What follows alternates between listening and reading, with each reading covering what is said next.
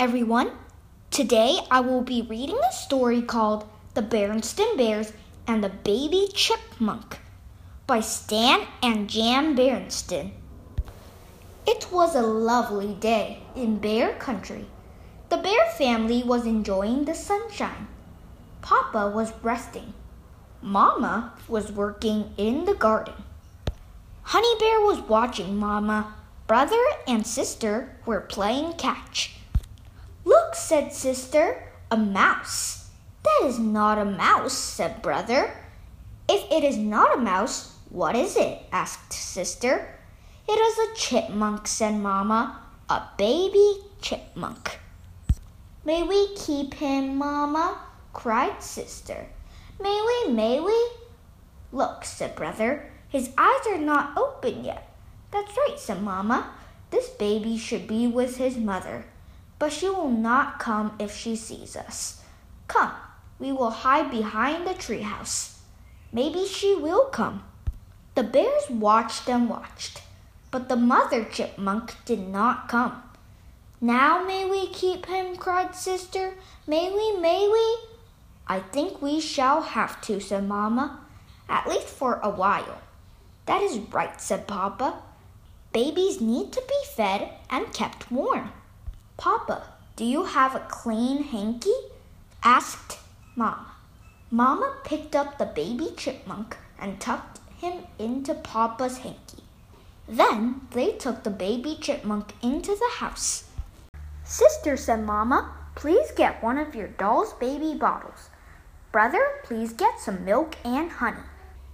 The baby chipmunk was really hungry. As he drank from the bottle, he opened his eyes. They were big and brown. Let's name him Brown Eyes, said Sister. That is as good a name as any, said Mamma. Papa got a box for a bed. Brother made it cozy. Brown Eyes liked his new bed. Baby Honey liked to watch him.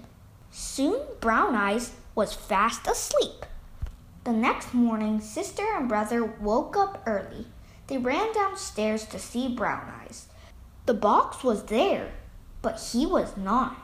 They looked all around. There he is, said Brother. Brown Eyes was up on the table.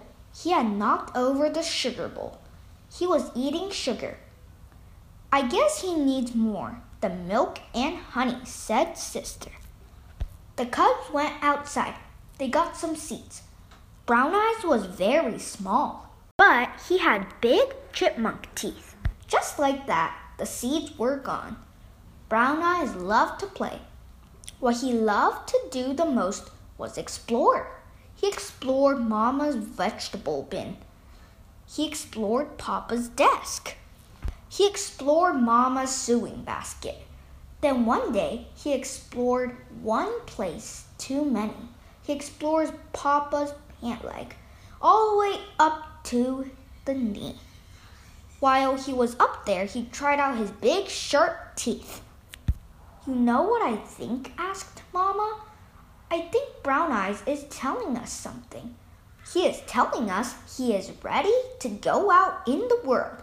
He is ready to join his friends. But, Mama, said Sister, I don't want him to go.